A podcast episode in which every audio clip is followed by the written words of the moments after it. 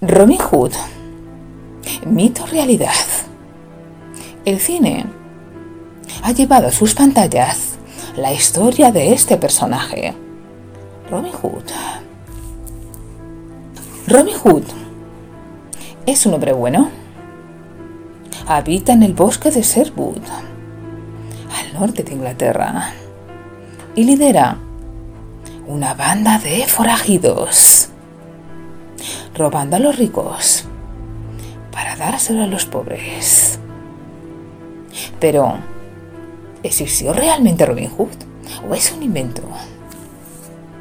¿Es una leyenda? ¿O es real?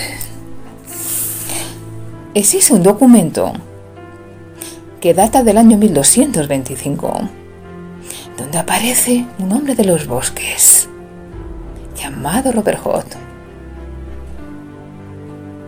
Después derivó en el nombre de Robin Hood.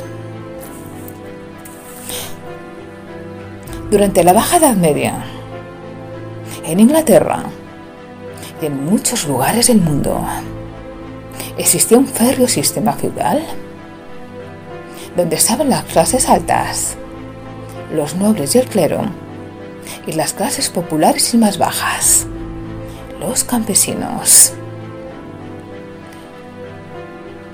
Las clases altas imponían a los campesinos unas terribles condiciones de vida. Les tenían en situación de semi-esclavitud trabajaban la tierra de sol a sol. Después, el recaudador de impuestos llegaba y se quedaba con la mayor parte de aquel trabajo, pues la presión fiscal era enorme. Además, la nobleza era propietaria de los bosques e impuso una ley injusta se limitaba la caza en los bosques. Ante esa situación, el campesinado estaba al borde de la revolución. ¿Encontraron en Robin Hood un libertador? Vivía en el bosque, entre los árboles.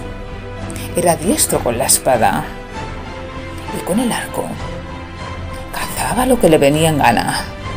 Representaba la libertad. Los campesinos acudieron a él.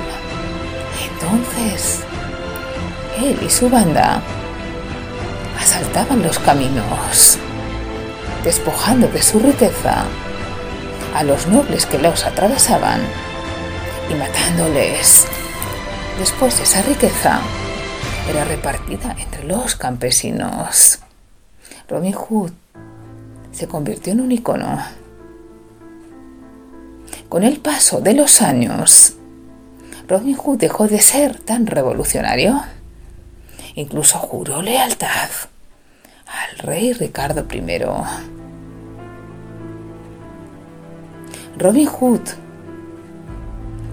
representa la voz del pueblo, la voz del descontento social. La figura de Robin Hood ha permanecido igual a lo largo de los siglos. En las celebraciones de principios de mayo se realizan pruebas y una de ellas es el tiro al arco. Entonces, los participantes aparecen disfrazados de Robin Hood. Robin Hood, el bandido que roba a los ricos para dárselo a los pobres. Se ha convertido en un icono legendario. Para algunos es un simple mito, una leyenda, pero para otros existió en realidad. Se trata de un hombre comprometido que lucha por la justicia, un verdadero héroe un valiente que pelea por mejorar la vida de los menos favorecidos. Dicen que aquel hombre que estaba detrás del largo, aquel hombre que era la voz del pueblo, aquel hombre que robaba a los ricos para repartirlo entre los pobres, mantuvo tan bien guardada su identidad que el día de hoy sigue siendo un misterio.